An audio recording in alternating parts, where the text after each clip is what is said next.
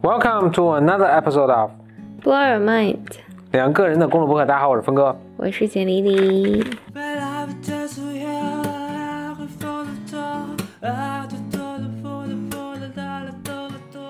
又来到新的一期峰哥小本本系列。是的，嗯，我还是要先说一下，欢迎大家给我们 BYM 来信。嗯，哎，我先要说一个，稍等啊。啊，我就先说一下邮箱啊，bymradio at qq 点 com。那欢迎，希望收到你来信。好，简丽要说有一个英文名叫莹啊的的人给我的简历里公众号留言了。，OK，他说特别喜欢，呃，最新的。他说他正在做早餐的时候听我们最新的小本本，然后就说好喜欢你的笑声。反正总之他最后就说没有密码看不到读者来信的李李，这里有一个听众。哇 sweet nice，so nice。Thank you。我，这倒是我想起一个，就是还有人跑到峰哥 BOM 的那个微信号，就我的微信号上发那个我要看美剧，不断有人来看，这个是要到简里里的微信号上去发。大家请找你，你的微信号叫什么？就叫简就叫简简历里不过我现在的美剧清单已经，更新了我我的头脑里已经更新了，但还没有在公众号上更新。OK，所以大家现在还没有团购像之足够之前之前那版的，你可以要不在那版上就是再往上加嘛。加不了了，就是那已经发出去了。哦，推荐一个 Narcos，Narcos，嗯 OK 没了。嗯，行。OK，回到那个 BOM 群呢，这两天有在讨论的一件事，就是说怎么把 BOM 推荐给朋友听。哇，大家已经嗯因为大家都觉得我们这个节目。对，大家我们觉得觉得我们这节目特别好嘛，就很想推给朋友朋友听。但怎么是最有效的推荐的方法呢？呃，我能想到这么几点啊。一个呢是，当然我们要做到最简单，那就请到反正国内主流的几个音频的平台上，就搜索 BOM 都都你都能搜到，然后你直接呢选一期你觉得他会喜欢的一期节目，直接微信这个转给他。推荐的人，嗯，然后呃，还有呢，就是也不用期待第一次就成功。我觉得你经常可以在朋友圈发发呀，你经常可以发更新啊，我都搞不懂你是认真的还是真的真的真的啊，嗯，嗯，对，就是啊、因为我上次也有说嘛，就说对，帮你的朋友弥补人生的缺憾，他来听 B Y。OK，我说几个最近感想啊，小本本的继续。哎呦，咱们有小本本现在涨特快，咱们得加快加油。哦，我还有一个事情，稍等啊，什么情况？我们还有一个姓苏的听听友啊，嗯，他是十二月七号在简历里的后台留言的，但是我今天才看到，就是回我们已经回不了了对，我们已法回复了经过了这个可以交流的时期。嗯，他说他今天今年十五岁，哇，呃，哦正在 homeschool。中国还有 homeschool，他说他明年将入学，呃，反正一个大学在这就不 review 了。嗯，呃，他说他，嗯，BM 每一期他都听，为此自己还创立了一个 podcast。哇，good，呃，我们能启发你创造太好了。对，然后就有机会，也特别希望你能把你的博客名字发给我们，然后我们也介绍给我们的嗯。呃其他的小哥哥小姐姐们。，Yeah，对，然后苏同学是他当时想想投一个稿，叫最近有个电影叫《狗十三》，我我并没有我并没有看过，他说他看完有很多话想说，因为当时我没有来得及回复嘛，如果你听到这个，就是也请你再再重新给我留一次言，我我最近几天就会更频繁的过来查看留言。Yeah，当然也可以发邮件给我们，这样就不会有这个什么多长时间的不回复就就错过的这个情况发生。嗯，OK，我我现在想就是咱们每次这个大概结构都这样，就比如说有一个会是一个咱们深入讨论的 idea，然后我可能会有一堆小的、短短小的 idea 啊。OK，这个 idea 是这样，就咱们最近不在招实习生嘛，嗯我就有一个深刻的体会，就我以前曾经听过这么一句话，就是你会多多会一个技能，嗯你的人生机会就翻倍了。嗯嗯我现在发现实习就是其实就是这样。如果因为因为其实实习因为都是实习生嘛，其实你也不会特别苛刻的要呃做什么要求啊。但如果他有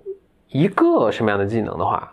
其实你就很容易呃就在众多实习生的这个简历中看到。比如说他说我摄影挺好的，都不用什么大师什么级别，但就是我我我比一般人的水平的这个傻瓜相机的水平要好一些，哎，其实就很有价值。嗯，或者他说，哎，我会简单的剪音频和视频，就我这也很有这价值。个其实都很简单。很简单，真的，你随便看看网上教程，什么就花一个礼拜时间就能掌握。呃摄影可能会复杂点啊，但是什么音频、视频都很容易。摄影你也就是你如果就想什么，就比一般人好一点，能拿得出去手的那种的话，你其实我觉得一个月怎么也可以就自学，嗯就也能就学得很很好了。嗯。其他的就很多这样的其实很简单的技能，嗯。嗯，你只要掌握一两个、两三个，或者你你不断的积累，嗯，其实你会成为一个，就至少在这个同学中做实习中，你就很容易脱颖而出。嗯哎，我我想我想把这个延展一下，你说这 Yeah，个，我想、嗯。我我觉得最近我在想一个问题，就是因为我最近在健身嘛，嗯，就是虽然不是很好的，就是没有没有很好的坚持，没有没有没有，很好的坚持，嗯但是我现在在非常努力的 catch up。对，我我我正好正好前两天跟我的拉伸教练聊了聊聊了聊嗯。天，我觉得还挺有意思的，因为她是一个更呃就挺年轻的一个小姑娘，嗯。个子也很高，然后呃，因为我们有一段时间没见了，就说你是不是认不出来我了？因为她大了一圈，就是她在增肌，嗯，然后增加肌肉，对增加肌肉，嗯就很有意思。我就跟他聊了聊他呃为什么健身啊，然后是就为什么现在要增肌等等等等，就就是一系列这就不赘述了。嗯但我一个很强烈的感觉就是，他说他就以前身体不好，嗯所以他就就觉得反正不管什么原因，他就觉得自己身体不好，所以就呃就想多花时间学会健身这件事儿，然后慢慢现在就成了他的一个职业，嗯，嗯。而且就是他所谓现在增肌，我听他，因为我问他你是有比赛吗，或者什么你要这么做，他说不是，他说我就觉得我做这个这么久了，然后我觉得要有一些成绩，要做得更好。就很追求不断进步。反正这个这个会使我有一个感觉，就是可能最近我还有一些，因为我我最近在想，就是希望身体能更好一点嘛，所以嗯我还跟有些朋友聊，比如说有一朋友在学芭蕾，嗯。有的朋友在学跳舞，嗯然后他们都会讲说，呃，你开始学一个一个技能，嗯。就是或一个兴趣爱好的时候，尽管看起来没什么用，但你觉得包括张老师打打网球，呀，到某一个 level，就是你就可以把它当成一个你 part time，或者它是它会变成你人生中特别重要的一部分。嗯。嗯。嗯，这个加之我还想到，就是我也是上个月吧，上个月见一个姐姐吧，去他们家吃饭，然后他因为他最近在学，这几年都在学荣格，呃，那个精神分析，嗯也花很多时间在学这个东西。然后他跟我讲说，他想把这个分析师能考下来之后，他就想去，我忘了去南美还是哪个一个遥远的国家，他想学一种舞舞蹈。嗯呃反正就就这一切吧，我说的有点散，但是我觉得这一切就让我觉得，哎呀，生活中你其实就无论你刚才说剪个音频啊、视频啊或者什么的，学个摄影，你学个唱歌或者只有很大乐趣。对你，你能有很大乐趣，而且它就是能带给你新的机会，无论是你交新的朋友啊，或者对你的生活质量变得更好。嗯就像咱刚才那个你说那个读者来信小、嗯小小小朋友在在做呃 podcast 在做 podcast，嗯，就就创造一个东西是很很大乐趣的，嗯对，而且其实一点都不难。对，而且它会 drive 你去，比如学怎么做音频剪辑啊，你怎么做嗯内容啊，怎么做选题啊，等等等等。Yeah, 嗯，yeah，你再去采访一些人，Who knows you will who you meet，对吧？对，哎，说到这儿我就想起，我们其实讨论这个讨论好几次了。呃，我们说要做一个有关年轻人步入社会、步入职场的一个一个系列。我确实这这方面的想法还挺挺多的。对，就是我想做一个这个职场的系列，还是会挺有趣的。呃，说到职场系列，我我其实想到这么这么这么一个情况，就是给 feedback，其实是很难的一件事情。什么叫给给 feedback？给 feedback，尤其给就给负面的负面的 feedback，就是什么地方做的不好，这这是一个 very hard thing to do。嗯就是我相信那个呃，听听这个的可能有些人是工作，但我想大多数人可能刚开始工作，你的老板啊，或者你的甚至你的同事，呃，更不要说你如果还管理人，可能是你的下属，就是大家给你 feedback，就给你负面的 feedback，就什么地方做的是不不好的，是不是非常非常困难的事。即使比如说你的老板说这个是你的 job，或者你的老师，这是他们的工作之一，就是要给你这样的 feedback，对吧？像在老师这种情况下，实际上是，呃，你付费，你你付费这个呃这个养他这个工作，这养付他的工资，他的工资是他的工作是给你反面的 feedback，嗯啊，这是工作之一啊，内容之一，这是非常困难的一件事情。我就突然意识到这么一点，就是那些能够让人更容易给他 feedback，让他成长的一些人，其实在生活中是机会是更多的。嗯所以就是 whatever you do 啊，就是呃，因为听咱们这个有十五岁的小同学，然后可能有刚步入工作的，就不管你做什么啊，你不管在学校里还是在在啊、平常跟人的交往和在工作中，不管你做什么，不要让别人给你负面 feedback 这件事情更难。嗯嗯，我相信咱们都可能都碰到这种，就是有些人你就能感觉到你给他 feedback 是很难的。嗯在这种情况下就，其实可给、可给不可给的，这就无所谓的这种，可能就就可能就不给了，就因为我每个人都不想有这种，呃不管是冲突也好，这种尴尬也好，对对对对对。但这种情况其实损失的是你啊，嗯所以如果就是或者甚至这样，别人给的 feedback 其实不对呀，你可以不听嘛，对吧？嗯但是万一他对的，你没有听到，这是很大的一个损失。嗯，而且别人没有给你就是 feedback 或者给了你你没有接受的时候呢，就是如果这 feedback 是对的时候，就是这个东西永总有一天会找回来的。嗯并不是我现在不听这个，这个就只是过去了，总有一天会找回来的。就比如说这，不管是你以后工作表现的不好啊，还是别人对你造成怎样一个印象啊，嗯这个是对你非常不利的。要让自己成为一个人是让别人觉得容易给你负负负面的 feedback 的，或者换句话说，encourage 别人给你负面的 feedback。嗯这个都是我可能到了很工作很长时间之后，我才逐渐体会到的。嗯，当然这是件很难的事儿了。嗯，嗯，非常非常难的事儿。但我觉得至少可以主动的去去呃，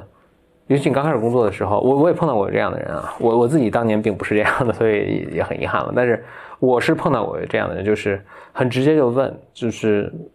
我有什么地方做的不好，我有什么地方可以做得更好，嗯，这至少就容易多了嘛。对对对，就是嗯这让别让别人容易多了，就是你人人一看就知道你是 open，因为在对你没有更多信息情况下，我很难一个人很难判断你是不是 open，对这个东西是不是 open。嗯那他在比如跟你没不特别熟或者不什么的时候，就就倾向于保守一点嘛，对吧？呃另外，这就是我觉得为什么比如说稳定的亲密关系很重要，因为 就知道你要对对对，这说到个。这个想说，这但这个是嗯就是临时想到的，在任何情况下，至少有一个人默认他可以给你一个好，就是给你你所需要的 feedback，什么样的 feedback 都可以给你，那就是你的呃一个亲密关系中的一个人。嗯所以找一个聪明的 人建立稳定的亲密关系很重要，因为他给你一些错误的 feedback 就更糟糕嘛，不是？所以很重要。嗯我是很认同你刚才说的一点，就是年纪越大吧，就是随着你社会角色增加等等，你其实是越来越难听到真实的 feedback。，Yeah，嗯，因为因为大家大家都跟你无关嘛。你在学校的时候，老师是老师有这个责任，对了，老老师就 教育你照顾你对，老老老师要照顾你，教育你。然后你到公司或者你你成年之后，你再去工作，你父母会能给你一些 feedback。嗯 maybe，嗯嗯然后但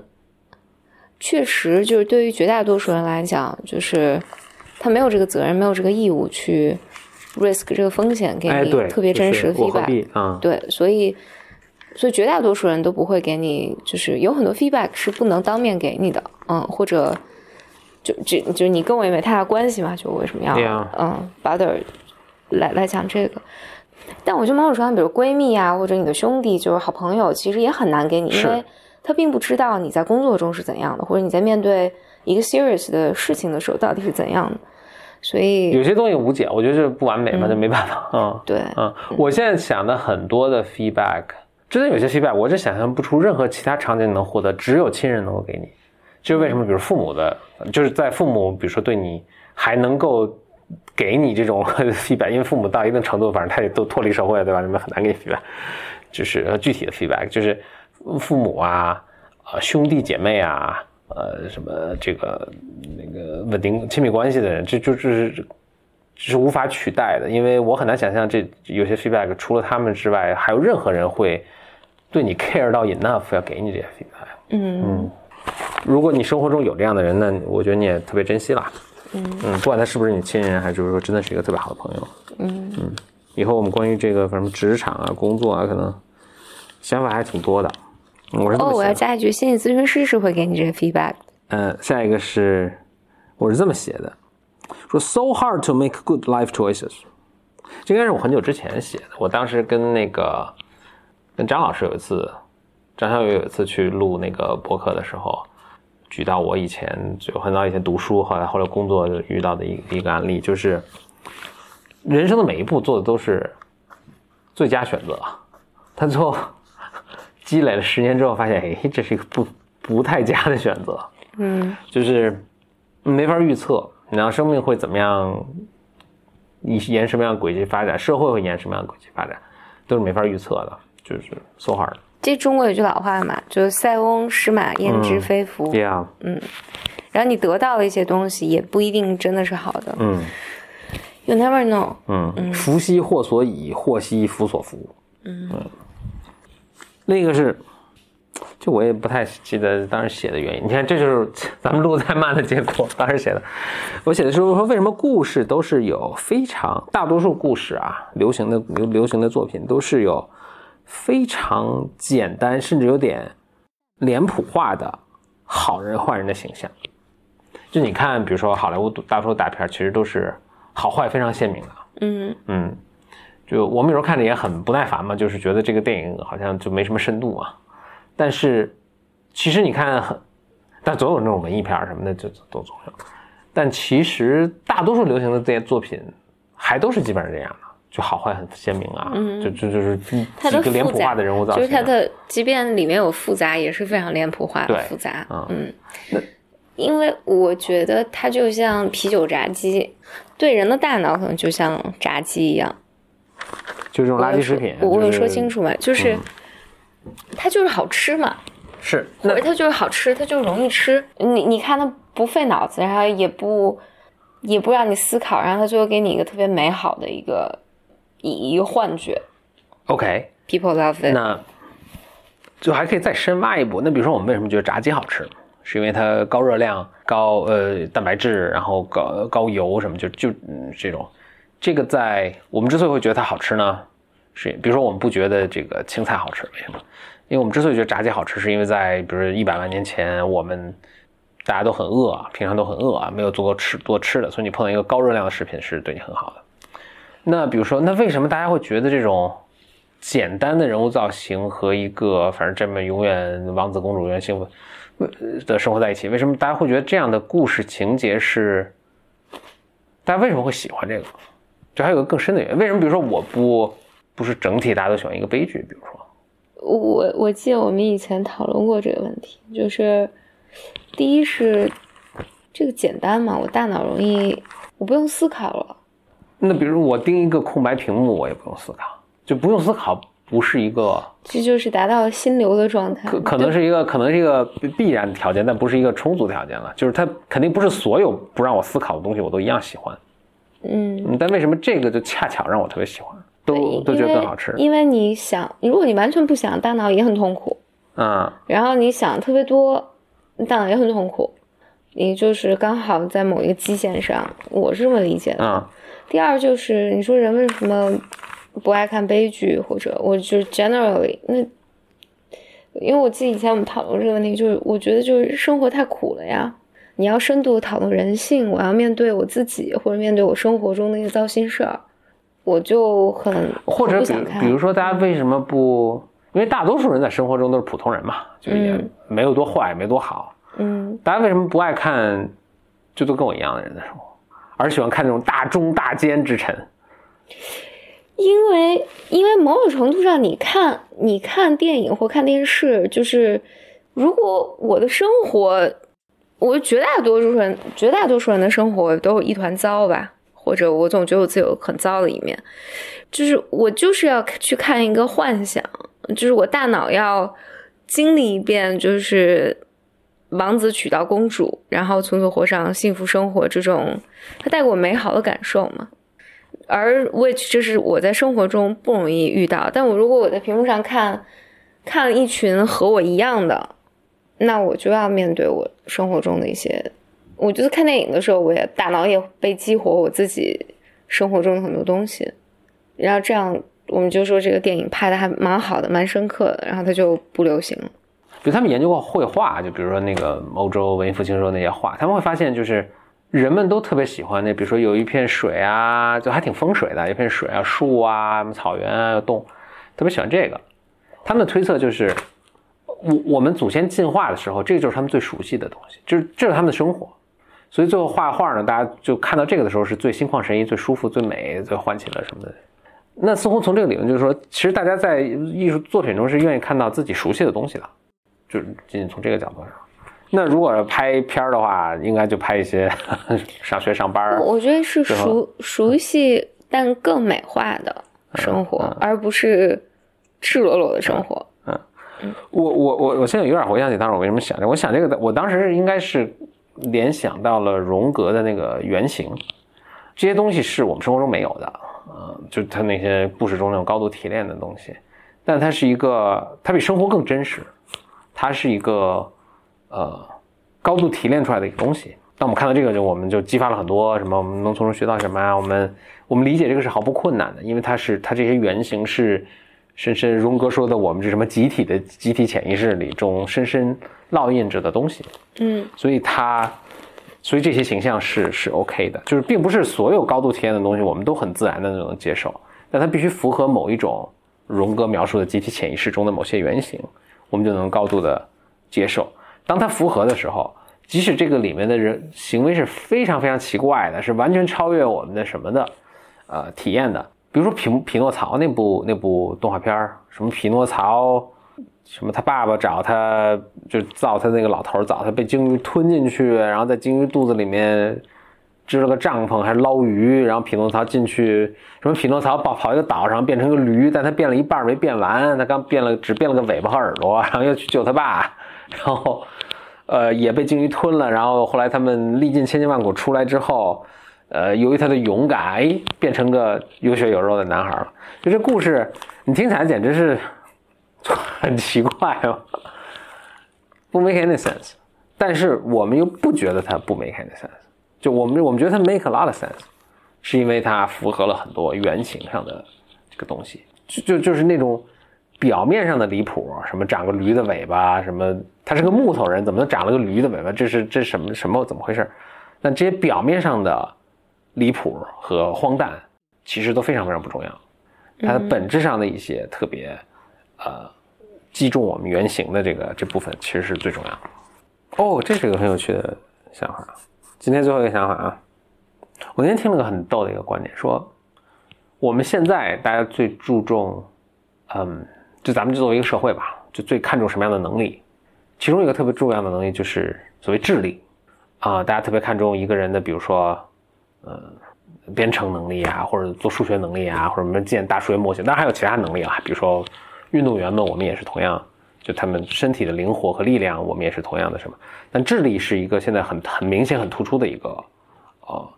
社会认为很有价值的一个东西。比如说，大家找对象还是很重要的一点，比如说他是什么九九八五二幺幺毕业的，那这个基本上是一个智力的一个进为 什么八五二幺？九八五二幺幺？对，九八五二幺幺毕业的，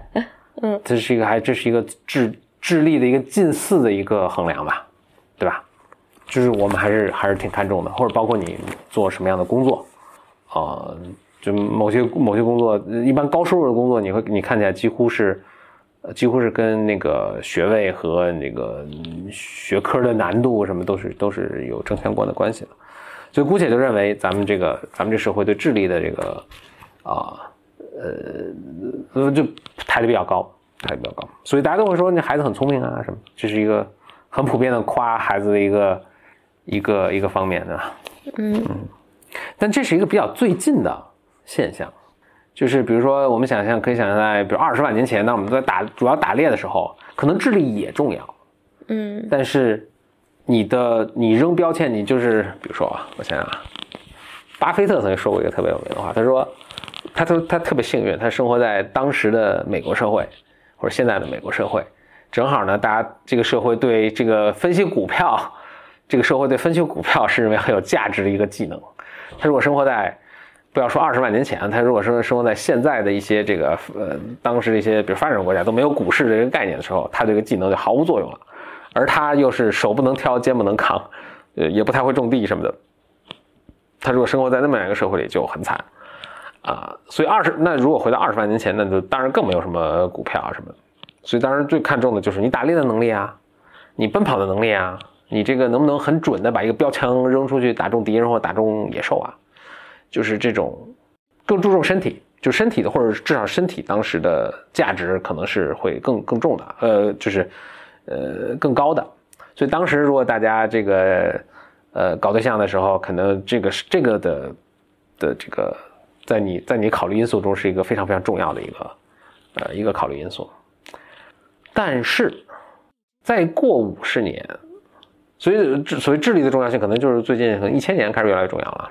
就是比如中国自从有科举制度 开始，可能这就很重要了。所以大家都喜欢找驸马，对吧？驸马呢，就是什么写文章写得好，写文章写得好那就是智力高的嘛。但再过五百年，可能又不会这样了。为什么？再过五百年，每个人都有一个，这是是机器人，人工智能。假设啊，这可能不不是这么演变，或者每个人都能植入一个芯片，所有人的智力都无限，所有人记忆力都无限，所有人股票 分析能力都无限。那就好像现在我们对体力没有那么。就我们还是会欣赏一个人的身体啊强壮，但是就没有那么的崇拜了。嗯，可能再过五百年，我们对智力也就没有那么崇拜了。所以这智力的对智力的这种放上这种极高的位置，可能就是这最近就这两千年的事儿。过这两千年，这事儿也就 over 了。我们不会再 care 智力了，因为所有人的智力其实都一样。嗯嗯，或者你的智力高低，对于你能够在社会上做出的贡献，或者你能够获得的回报，都没有什么太大关系了。嗯，就好像现在。这个人比我壮很多，他除非我们的工作确实跟这个相关的，但如果我们都是在编程，那这是没有影响的。他壮再壮也没有影响啊，所以这是一个很有趣的一个想法，就是智力也许现在我们对智力的看重都是一个非常暂时的一个现象，也许智力就本身就没有那么重要。也许再过五百年，我们最后看重的是一个人有没有爱心。我随便说啊，嗯，就他是不是 kind，或者什么什么其他的，我不知道。我我我必须得说一下，我我可能有点不同的感受，就是我我确实是认识何峰之后，嗯，我才觉得哦，一个人聪明或者智力水平或者智商，就就这这些词才进入到我的生活里面。不见得非讨这个词，但是比如说家家庭环境和老师肯定都希望你考上一个好大学。对，但我我没有把它等同于智力。这件事情，或者我至少就是我在二十多岁之前的时候，我没我没我就没有思考过这这件事情。然后我也会觉得大家的智力水平应该都差不多，就是上上下下不会有太大的区别。当然，因为后来我在读就是你嗯读文学啊，在读心理学这种学科，我觉得他从来不不 emphasize 在某个人的智力水平上。嗯，我觉得他更 emphasize 在一个人的情绪健康的程度上。嗯，所以，比如对于我来讲，我就会觉得一个人的情绪健康是要比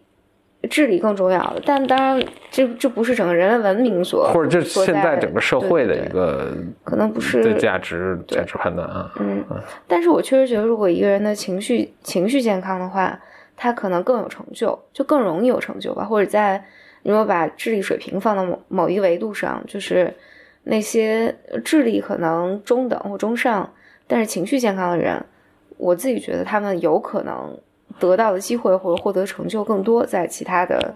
社会，肯定从古到今对很多的 quality 很多的品质都是很很高。比如说，我刚刚没说，还有一个我没说的就是健康啊，就是从古代到现代，甚至我估计到未来，除非我们医疗先进到程度，就是你健康程度无所谓，但能把你救活，肯定有很多的这个。品质的，我们对它的评价是没有太大波动的。嗯，我刚刚想说，就是有至少有两个，在过去，比如说两万年、二十万年前，是有一个比较明显的波动的，就是体力，就身体的这种强壮和灵活。从我现在二十万年、二十万年前可能是一个 dominating factor，是最重要的一个因素之一，到现在变成一个可能有点回归均值的一个 factor，就是众多，就是肯定是 nice，嗯，但是是不是特别绝就？但是比如 kindness，我觉得是没有变化的。古时候人们就觉得 kindness 很重要，到现在我觉得还是会觉得 kindness 很重要，就是爱爱心吧，或者叫。但未来我觉得 kindness 还是会很重要。那智力呢？我觉得是二十万年前可能没有太重要。智力是一个我没有一个更好的一个词解释啊，其实是其实我要如果用原文解释 symbol manipulation，就是对符号的这种摆弄，你可以说。所以我们写作这是 symbol manipulation，我们做数学题这都是 symbol manipulation。啊，比如二十万年前没有这个工种根本就，所以不存在对这个你能解出一个微积分，这个别人会更愿意把女儿嫁给你是不存在这个现象的。嗯。那到现在呢，肯定是存在。当然不是所有人在所有时候都同时同意这个事情。那现在肯定大家会觉得这是一件还挺好的一个事情啊，能能够去，由于你会解微积分，最多再去做一个金融的工作，比如说，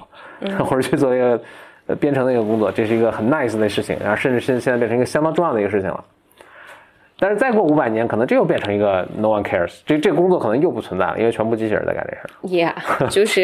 人类又消亡，又回到只是比如说 kindness 最重要。嗯，当然它可能对身体也不重要，就是我们一生出来都全都移住到芯片里，然后不存在身体这个这个东西了。所以，我我觉得有趣的就是智力在或者这种 symbol manipulation 的这个，就我还是说智力吧，就是这个这是一个更直直观的一个词，就变成现在是变成一个非常 dominating 的一个 factor，但可能是一个非常短暂的一个一个现象，可能再过五百年这个东西就不存在了。这对我是很爱 opening 的，可能就每个人的经经历不一样，是对有不同体会的。但对我是挺爱 opening 的，因为我我处在的一个环境，大家都是说，哎，学习好很重要啊，然后什么学学了数理化，走遍天下都不怕呀。嗯，因为你跟我们不是一个时代的人。对，行，那这就是本期的峰哥小本本。呃，欢迎给我们来信，我们的邮箱是 bymradio@qq 点 com。此外呢，bym 呢还有。啊，微信听众群，那入群的方法呢，就在不管你在什么平台上收听啊，都会有一个文字说明的部分，在文字说明的部分呢，那就有入群的链接。啊，